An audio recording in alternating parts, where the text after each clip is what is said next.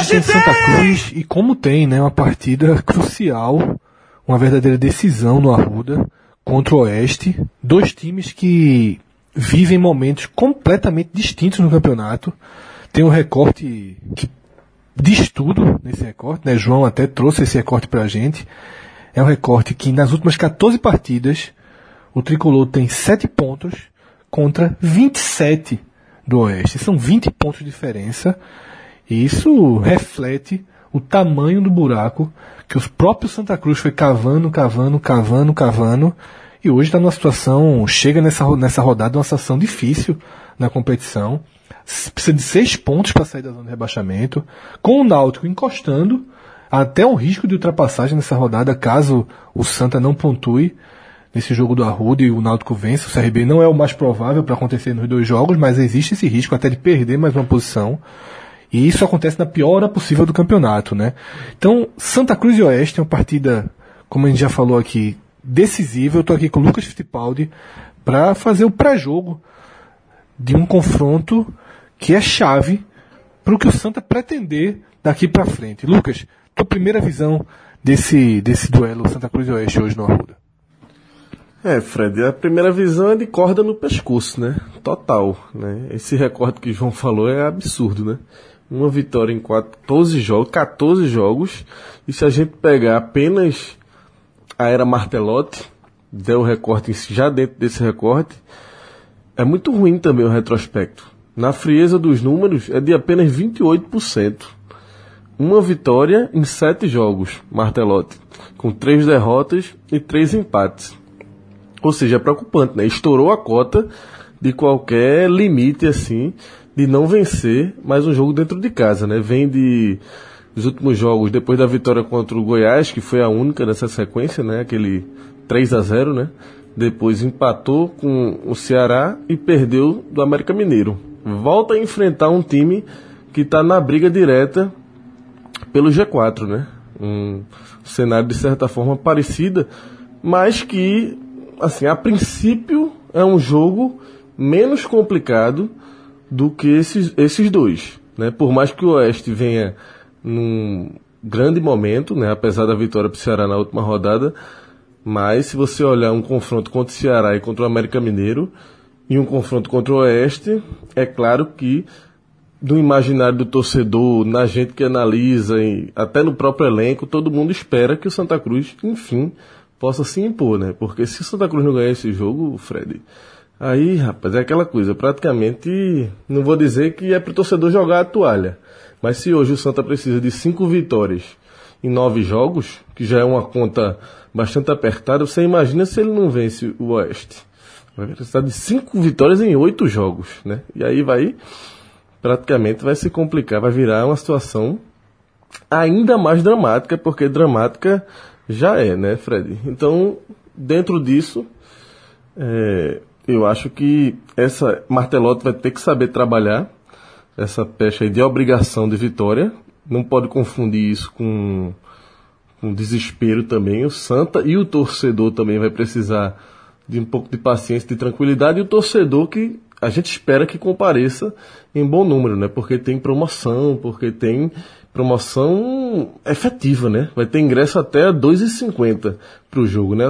A, a, diretoria do Santa, pelo menos nesse momento, fez o que estava ao seu alcance, assim, abriu praticamente abriu os portões do Arruda, porque é, das poucas armas que o Santa tem ao seu alcance para esse jogo, medidas imediatas, essa era uma era era mais palpável, a mais possível, né? E, e ter o torcedor do Santa Cruz como 12 jogador, sem dúvida, nesse momento pode ser um grande diferencial. Eu até cheguei a escrever no Twitter, Lucas, hoje o seguinte: eu sei que o torcedor do Santa Cruz, ela hoje tem uma série de críticas e contestações ao trabalho da direção do clube. Uma série. A, a, forma com que a Lírio, o Tininho e toda a cúpula do Santa permitiu com que o time chegasse na reta final da Série B é um absurdo. É um absurdo. O time chega com atraso de salário a perder de vista, um completo colapso financeiro. A gente viu durante a Série B um colapso estrutural na, naquela fase de Ivanildo Oliveira, que foi o inverno aqui na capital, com muita chuva, o time não tinha onde treinar, chegou a fazer treino atrás da barra, como a gente cravou aqui no podcast, chegou a reclamar disso na época, sem, sem minimizar, porque às vezes você, o próprio torcedor, na, no momento, tenta minimizar, fica meio com raiva quando você faz uma crítica mais dura de quem treina atrás da barra é time, é time amador, né? É time mirim quando o infantil tá treinando no campo principal. É, o Santa atravessou um, um, uma temporada de problemas estruturais e financeiros, chega no final com um colapso disso tudo em um time muito mambeme, digamos assim, nessa questão financeira. E os jogadores ainda estão entrando em campo e demonstrando fazer o que, o que lhe cabe, né? Desde que Martelotti chegou, conseguiu dar uma, uma reacendida, pelo menos moral aí, no grupo, mas não tem sido suficiente. E o recorte que a gente já debateu aqui é, deixa isso muito claro. No telecast, Lucas, que a gente gravou, é, eu e você, a gente participou do telecast, a gente falou sobre mudanças. Você falou que era mais do que necessário que Martelotti mudasse o time para esse jogo e defendeu que Bruno Paulo, por exemplo, ganhasse a vaga, Ricardo Bueno ganhasse a vaga, e ainda que tenha tido uma entrevista complicada de Bruno Paulo, né, que deixou Martelo, colocou um cheque sem necessidade de Martelo. Talvez se ele tivesse ficado em silêncio, a escalação dele nesse momento fosse dada como certa. Como ele falou, pode ter gerado um pequeno incômodo. E Martelotti, desde como a gente também bateu nessa tecla, sábado Santa estava em Santa Catarina. O jogo aqui é terça no início da noite muito pouco tempo, então não teve treinamento. O Santa vai a campo com conversa e com pequenos ajustes. As deduções do time que, que, que por exemplo, Rafael Brasileiro, quem cobre o Santa Cruz para o Diário de Pernambuco, as substituições são deduções, são a partir do que de trechos de entrevista, de posicionamentos, de visões de Martelotti. O time que está sendo previsto, né, ou especulado para essa partida é Júlio César, Nininho, Anderson Salles, Guilherme e Yuri, não tenho o que discutir aí. O Ayrton César e Derlei, também não tenho o que discutir até aí. E daí para frente, João Paulo e Thiago Primão, com Ricardo Bueno e Grafite no ataque. Bruno Mota é a dúvida. Bruno Paulo, desculpa, Bruno Mota é do Náutico, que também é dúvida do Náutico. Bruno Paulo, ele pode substituir tanto o Primão quanto o João Paulo nesse time. Cravamos no tele da derrota, da última derrota de Santa Cruz do Figueirense, que Bruno tem que jogar. Eu acho que sim, Fred. Apesar da declaração dele colocando Martelotti contra a parede, né? Meio que praticamente que exigindo a sua titularidade, que ficou uma rusga ali, né? Martelotti meio que deu uma resposta a ele na, na coletiva, né? Disse que não vai ser falando que ele vai ganhar a posição, mas sim jogando. Apesar de tudo isso, eu já disse isso no telecast e reafirmo aqui, eu acho que é o momento de Martelotti meio que dar uma relativizada nisso. Acho que não é hora de dar lição, em jogador, não. É uma peça que hoje eu, pelo menos, vejo como pelo menos uma das alternativas, uma das armas que pode vir a fazer diferença para o Santa Cruz, né? Nesse jogo, eu apostaria em Bruno Paulo, sim. É, talvez no lugar de André Luiz mesmo, ou no lugar de João Paulo, enfim, os dois foram mal na última partida. Acho que ele tem uma capacidade maior de decisão. É um cara que faz mais gols, que tem mais força, enfim, acho que é um jogador com perfil que o Santa precisa. E acho que outro jogador que está sendo muito bem cotado é Ricardo Bueno, né? Que aí é que entra outro X da questão aí do Santa Cruz hoje, que é grafite, né? Vem sendo muito questionado. Ricardo Bueno, eu acho que ele tem boas chances, talvez não no lugar de grafite para esse jogo. Eu acho que talvez, até pela questão da declaração do Bruno Paulo, ele tem até mais chance de ser titular do que o próprio Bruno Paulo, para começar de início. Mas eu também não descartaria, não, uma, uma troca de grafite por Ricardo Bueno. Por Ricardo Bueno. Embora, com uma expectativa de casa cheia, mas pode ser que grafite ganhe aí mais uma chance por Martelotti. Pelos bolsos de Rafael, seriam os dois. Né? Quem, quem só sobraria Bruno Paulo, Ricardo Bueno entraria na vaga de André Luiz. E nesse seu comentário, Lucas, lembrei de outra coisa que a gente bateu muito também depois da derrota do Figueirense.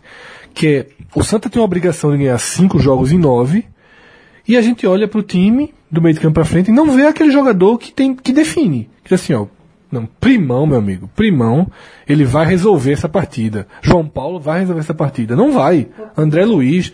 Então, assim, fica muito poucas, ficam muito poucas opções. Grafite não vem sendo esse jogador, Ricardo Bueno não tem sequência para ser, e Bruno Paulo Na carreira dele toda, ele não conseguiu ser. Mas ainda assim, eu acho que são esses três, Bruno Paulo, Grafite e Ricardo Bueno, que tem de onde tirar. Os outros, tecnicamente, não tem de onde tirar. Esses aí oscilam, mas já deram provas que, pelo menos, numa inspiração, são capazes de resolver. Exatamente. A linha é exatamente essa. E se você pegar o, recorte recente, em tese, né, e na prática mesmo, fazem por merecer, eu acho, essa, essa, essa condição de titular. Né? Porque, queira ou não, no último jogo entraram, o time deu uma melhorada com os dois em campo. Né? Em alguns dos últimos jogos tem sido assim. Na última vitória do Santa Cruz, os dois estavam em campo no melhor momento da equipe, aquela reta final, fazendo gols e, e sendo decisivos, inclusive. Então eu acho que há motivos de sobra para Martelotti, porque não existe motivo nenhum, esse aí não existe motivo nenhum para Martelotti repetir o time. Algo que ele já fez, até sob alguma, debaixo de algumas críticas, mas ele decidiu é, manter, mesmo com o Santa vindo de derrota, ele bateu o pé e manteve a escalação e não deu certo. Muito pelo contrário, essa atuação contra o Figueirense, a última, para mim, tirando aquele jogo contra o ABC, talvez, ou junto com aquele jogo do ABC, foram as piores atuações do Santa Cruz sob o comando de Martelotti. Então não, não tem porquê, Fred, ele manter o time e ele não mexer. Ele vai mexer no time. A dúvida é saber quais mexidas serão essas, né? E se serão suficientes para fazer o Santa Cruz voltar a ter um padrão de jogo, um nível de desempenho que já teve até sobre o comando de Martelotti, né, em alguns bons jogos que o Santa Cruz fez, e que nos últimos, nas últimas rodadas, parece que o time deu uma andou para trás um pouco e precisa urgentemente retomar um, um, bom nível de jogo, um bom futebol que possa de alguma forma arrancar o resultado. Porque eu arrisco a dizer o seguinte, Fred, nesse jogo específico contra o Oeste, mais até do que um bom desempenho, mais até do que voltar a jogar um futebol melhor e tudo mais, é, é o resultado. Esse jogo é fundamental. Pode jogar mal, pode ser o que for, mas tem que dar um jeito de ganhar. Que seja 1 a 0 com gol de canela, jogando mal, levando bola da trás, mas esse jogo especificamente o Santa Cruz tem que vencer. Eu acho que ajuda um pouco o Santa Cruz o resultado da última rodada do Oeste, né? O Oeste vem num, numa crescente, a gente já, já falou, já, de, já detalhou aqui essa crescente do Oeste, mas na última rodada, em um confronto diretíssimo com o Ceará, o Ceará estava um ponto na frente do Oeste, era 48 a 47. E o Ceará, dentro, fora de casa, né, dentro de, do Velho Oeste, o Ceará conseguiu a vitória e aí abriu quatro pontos. Ou seja, é um resultado suficiente para deixar o Oeste desmobilizado, achando que está fora? Não. Não. Mas a derrota lá em Barueri, né, a gente tá brincando no Velho Oeste, para quem não ouve o podcast com, com, com frequência, o jogo aconteceu na Arena Barueri, onde o Oeste tem mandado seus jogos.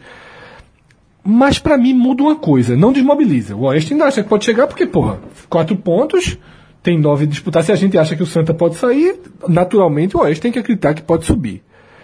Mas para mim muda uma coisa. Eu acho que se o Oeste tivesse ganho do Ceará, ele vinha pro Arruda num nível de tranquilidade tão grande que seria um time frio, deixando o Santa jogar e apostando no erro do Santa Cruz. Porque se saísse empate, tava, tava de bom tamanho pro Oeste. Tava ok para ele. E é um time que é um desses times é, chatos de se enfrentar dentro do seu próprio estádio, porque é um time frio, é um time né, que, não tem, que não joga sob pressão, um time montado por Roberto Cavalo. Agora, com essa derrota, o Oeste vem pro Arruda em busca dos três pontos. Então eu não vejo um Oeste absolutamente tranquilo, deixando, deixando o Santa errar para tentar se aproveitar. O empate, por exemplo, é péssimo pro Santa, mas também é muito ruim pro Oeste. É, Fred, porque o Oeste ele se inseriu, né? De forma surpreendente, inesperada, ele se inseriu nessa briga direta pelo acesso. E foram, até essa derrota para o Ceará, foram oito jogos de invencibilidade, três vitórias consecutivas, e veja que vitórias. Um 4 a 1 a sequência começou com 4 a 1 contra o Londrina, vitória expressiva, depois ganhou do América Mineiro fora de casa, por 2 a 1 veio para jogar em casa de novo, meteu um 3 a 0 no Guarani. Então, sequência espetacular. Essa do Oeste, até perder esse jogo pro Ceará, mas que assim, se, se abala um pouco a confiança, se quebrou o embalo, mas que, assim, não apaga a sequência positiva, o melhor momento do Oeste do campeonato. O Oeste vive o seu melhor momento do campeonato. E isso não deixa de ser um fator muito perigoso para o Santa Cruz.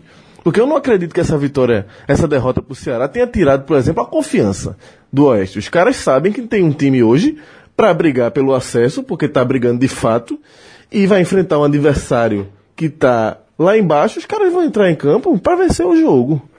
Não tenho nenhuma dúvida que o Oeste vem para cá para buscar a vitória, os três pontos que ele perdeu em casa, ele vai querer buscar aqui para ficar um pelo outro e para ele se manter na briga pelo acesso. E nunca é demais lembrar que o Oeste, além de tudo, tem o artilheiro do campeonato, né? Mazinho, 13 gols. E pro Santa Cruz aí ficar de, de olho aberto, pro torcedor entender que precisa muito. O Santa Cruz hoje vai precisar demais desse ambiente aquele ambiente do Arruda, o, o, preço do ingresso, já falei aqui, nem precisa repetir, está praticamente de graça, quase dado o ingresso. E eu vejo que é o momento, o torcedor joga, torcida joga. Eu sou da tese de que torcida praticamente entra em campo. Eu acredito muito em ambiente no futebol. Espero que o torcedor entenda isso, mas não estou levando tanta fé, a verdade é essa. Não sei se a gente vai ver um Arruda do jeito que ele merecia estar, porque se o torcedor entender a importância que esse jogo tem hoje para o futuro do clube, com certeza o Arruda estaria lotado hoje, Fred. É, fechando aqui o, a nossa parte de informação sobre o Oeste, tem dois jogadores suspensos, Betinho e Leandro Amaro, e a escalação do velho conhecido nosso, Roberto Cavalo, vai com Rodolfo, Daniel Borges, Joilson, André Vinícius e Guilherme Romão, o meio de campo tem Lídio, Henrique, Rafael Luiz e Mazinho, né, já citado por Lucas, artilheiro do campeonato. E o ataque, Danielzinho e Gabriel Vasconcelos. O árbitro é Elmo Rezende da o árbitro é Elmo Alves Rezende Cunha, de Goiás. Tem o trio todo goiano. Isso também é uma certa. Algumas pessoas questionaram, né? Porque você tem um trio goiano para um jogo que interessa tanto ao Goiás, diretamente, na briga para escapar do rebaixamento com Santa Cruz, tanto ao Vila Nova, que está lá em cima e é um adversário direto do Oeste, mas talvez por isso até se justifique, né? Já que ele está dividido aí entre o interesse dos dois goianos.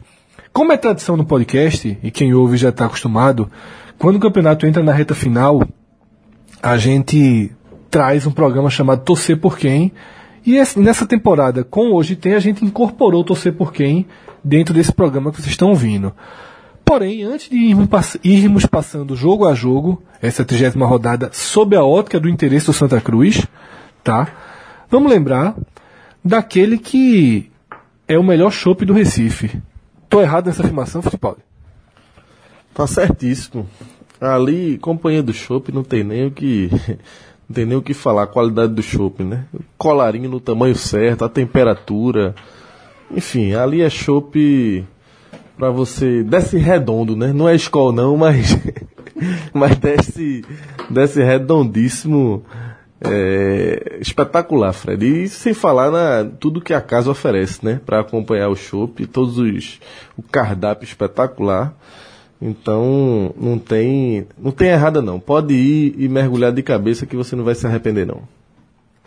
E pode ir basicamente qualquer hora do dia, não chegando lá para tomar café da manhã, que não tem ainda. Né? Tony até já está pensando aí de em breve fazer um café da manhã, mas café da manhã não tem ainda não. Tirando isso, você pode chegar lá às 11h30 da manhã, 11 e pouca da manhã para o almoço, um self-service impecável, daqueles que você se surpreende, porque para mim self-service é isso. Você que tem o hábito de comer fora de casa, você tem que se surpreender. Então, o cara que escolhe comer todos os dias na companhia do chopp, ele vai ter sempre pratos diferentes e pratos especiais. Tem cordeiro, você chega, tem pato, tem camarão, você encontra coisas no self-service que não são normais e que não são rotineiras. Você tem.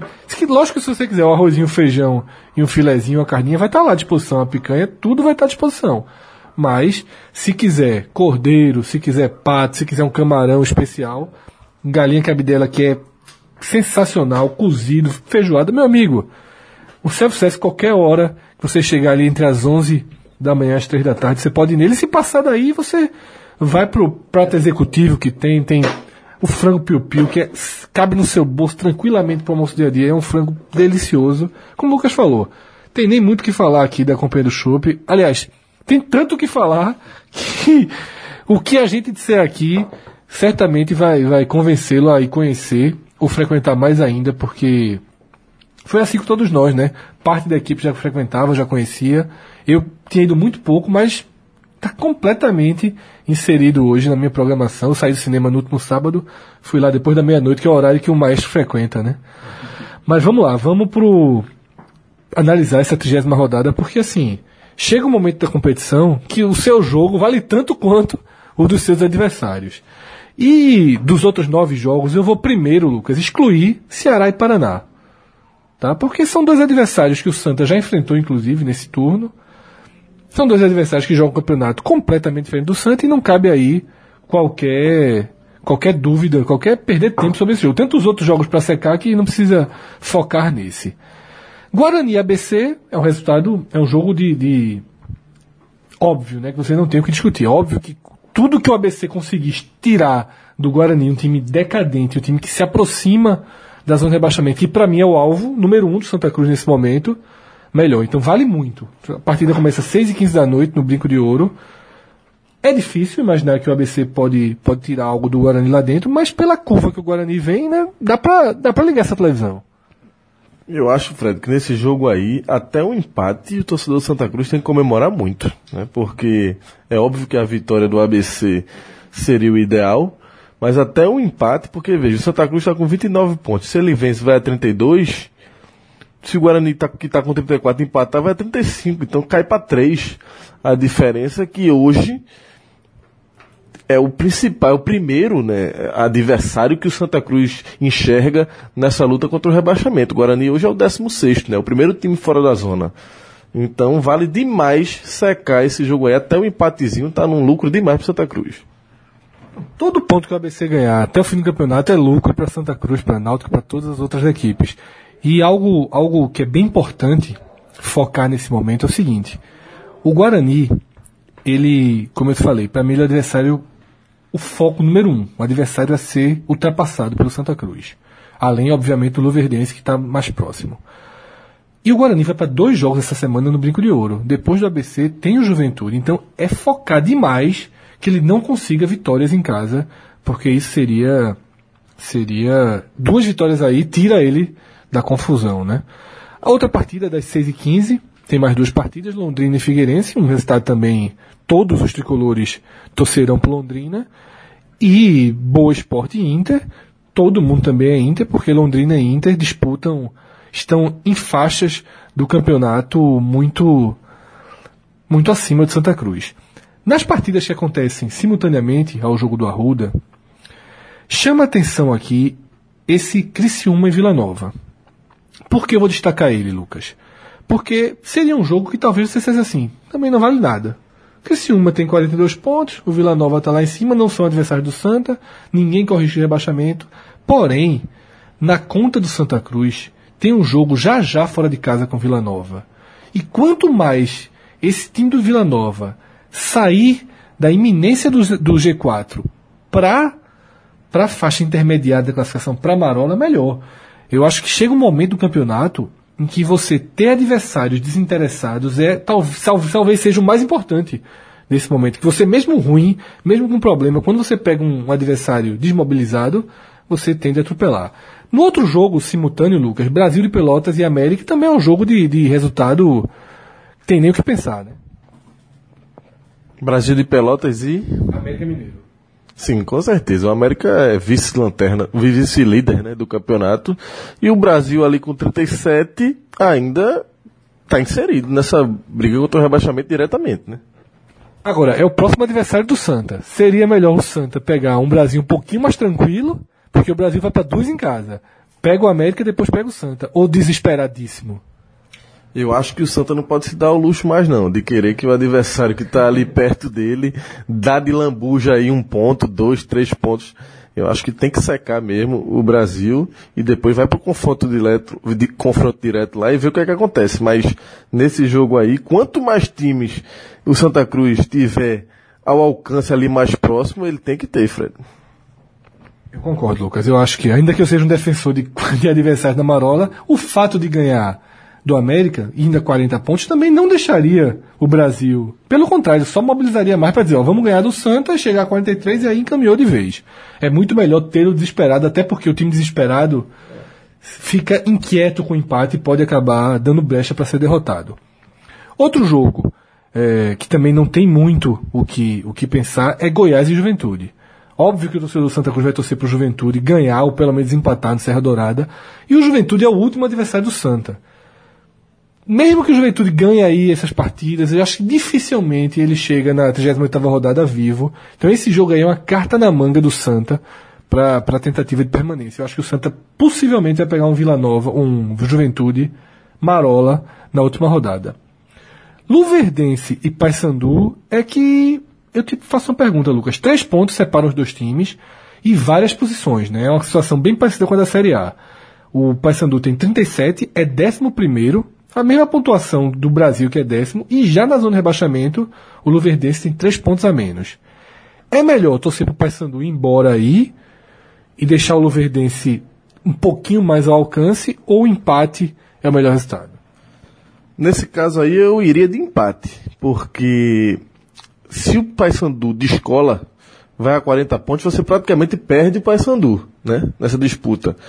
E o Luverdense, assim, 34 pontos ou 35 não faz tanta diferença. O, o Luverdense vai continuar ali no bolo. Então, quantos mais times o Santa Cruz tiver ali com possibilidade de ultrapassar, melhor para ele. Então, nesse caso aí, eu ficaria no. Eu fico com empate, sem sombra de dúvidas. E nesse outro jogo, que jogo que fecha a rodada, que é bem parecido, né? Náutico, CRB e Náutico. O CRB está hoje sete pontos na frente do Santa, o Náutico está três atrás. O empate né, deixaria, manteria o Santa frente do Náutico, mesmo que o Santa perca pro, pro Oeste, mas se o Santa perder pro Oeste, o dano é tão grande que é até difícil é, pensar em, em outros resultados. Mas é um pouco do que você falou. Se dá CRB no jogo, o CRB vai para 39 e começa a ficar fora do alcance. Aí com duas vitórias ele já sai completamente da briga. Na minha visão, eu, torcedor de Santa Cruz, no fundo, fundo, o empate é sempre o melhor resultado. Mas na dividida, eu sou náutico. Porque, veja só, se considerar que o Santa vai ser ultrapassado pelo Náutico, corre risco e acabou o campeonato. Então, quanto mais pontos o Náutico tirar de um adversário que é direto do Santa Cruz, que é o CRB. Não que o Náutico não seja, o Náutico se tornou também, mas no momento que o Santa tá, não dá mais para olhar para trás, tem que olhar só para frente. Então, na dividida, o empate é obviamente o melhor resultado. Na dividida, eu acho melhor para o Santa que o Náutico vença em Alagoas. Eu acho até, Fred, que é melhor Náutico do que empate nesse jogo. Porque assim, o Santa Cruz não pode mais considerar o Náutico. Se o Santa está pensando e está pensando em se livrar do rebaixamento, o Náutico ele tem que ignorar nessa conta. Já tem muito time para ele buscar. Não pode ser o Náutico um desses times. E o CRB ainda é um desses times com 36 pontos. Então, para o CRB, qualquer ponto eu acho que ele conseguir tirar do CRB nesse caso, eu acho que é mais interessante do que pensar aí. Se o Santa Cruz for imaginar que o Náutico vai sair ganhando tudo que é jogo, e aí acabou, se o Santa Cruz está fora. Porque se o Náutico se salvar, é menos uma vaga, um dos times vai ser o Santa Cruz rebaixado. Então eu acho que o torcedor do Santa Cruz é Náutico nesse jogo hoje, sem dúvida. O problema, Lucas, é que além da rivalidade, que eu acho que não permite ser, é, não, não dá para ser tão frio, o problema é que tem um clássico a caminho, né? E ter um Náutico desmobilizado seria bom também. Um Náutico ganha o CRB, depois o Náutico pega o ABC em casa, o Náutico vem vem mordido, vem gigante para um, um, clássico pesadíssimo no Arruda. Né? Tem esse fator e tem ainda o risco do velho X, né? O Náutico pode ultrapassar o Santa Cruz hoje à noite. Mas com tudo isso, eu ainda fico com essa vitória do Náutico. Porque assim, tudo bem, é um ponto, né? É um ponto também que o CRB teria a mais. Talvez o empate, de fato, também seja. Pode até ser. Mas interessante é que a situação do Santa Cruz é tão desesperadora, já começa a ficar tão desesperadora, que assim, é difícil você considerar o Náutico como adversário. Na situação que o Santa está hoje, você tem que olhar mais para cima. É, um, no final das contas é isso mesmo, Lucas. É, você não pode considerar o Náutico como adversário, só que é difícil não fazê-lo, né? Porque você olha para frente, mas quando o, o olho vai ali no retrovisor, tem um, tem um adversário chegando. mas no final das contas é isso mesmo. A gente fica por aqui com esse Hoje Tem, Torcer por Quem. Na terça-feira, torcedor de Santa Cruz pode ter certeza que vai ter uma noite madrugada aí de muito conteúdo. A gente vai ter o telecast analisando tudo o que acontecer em Santa Cruz Oeste. Vai ter um podcast inteiramente dedicado à Série B depois dessa super terça. Vai ficar restando apenas oito partidas.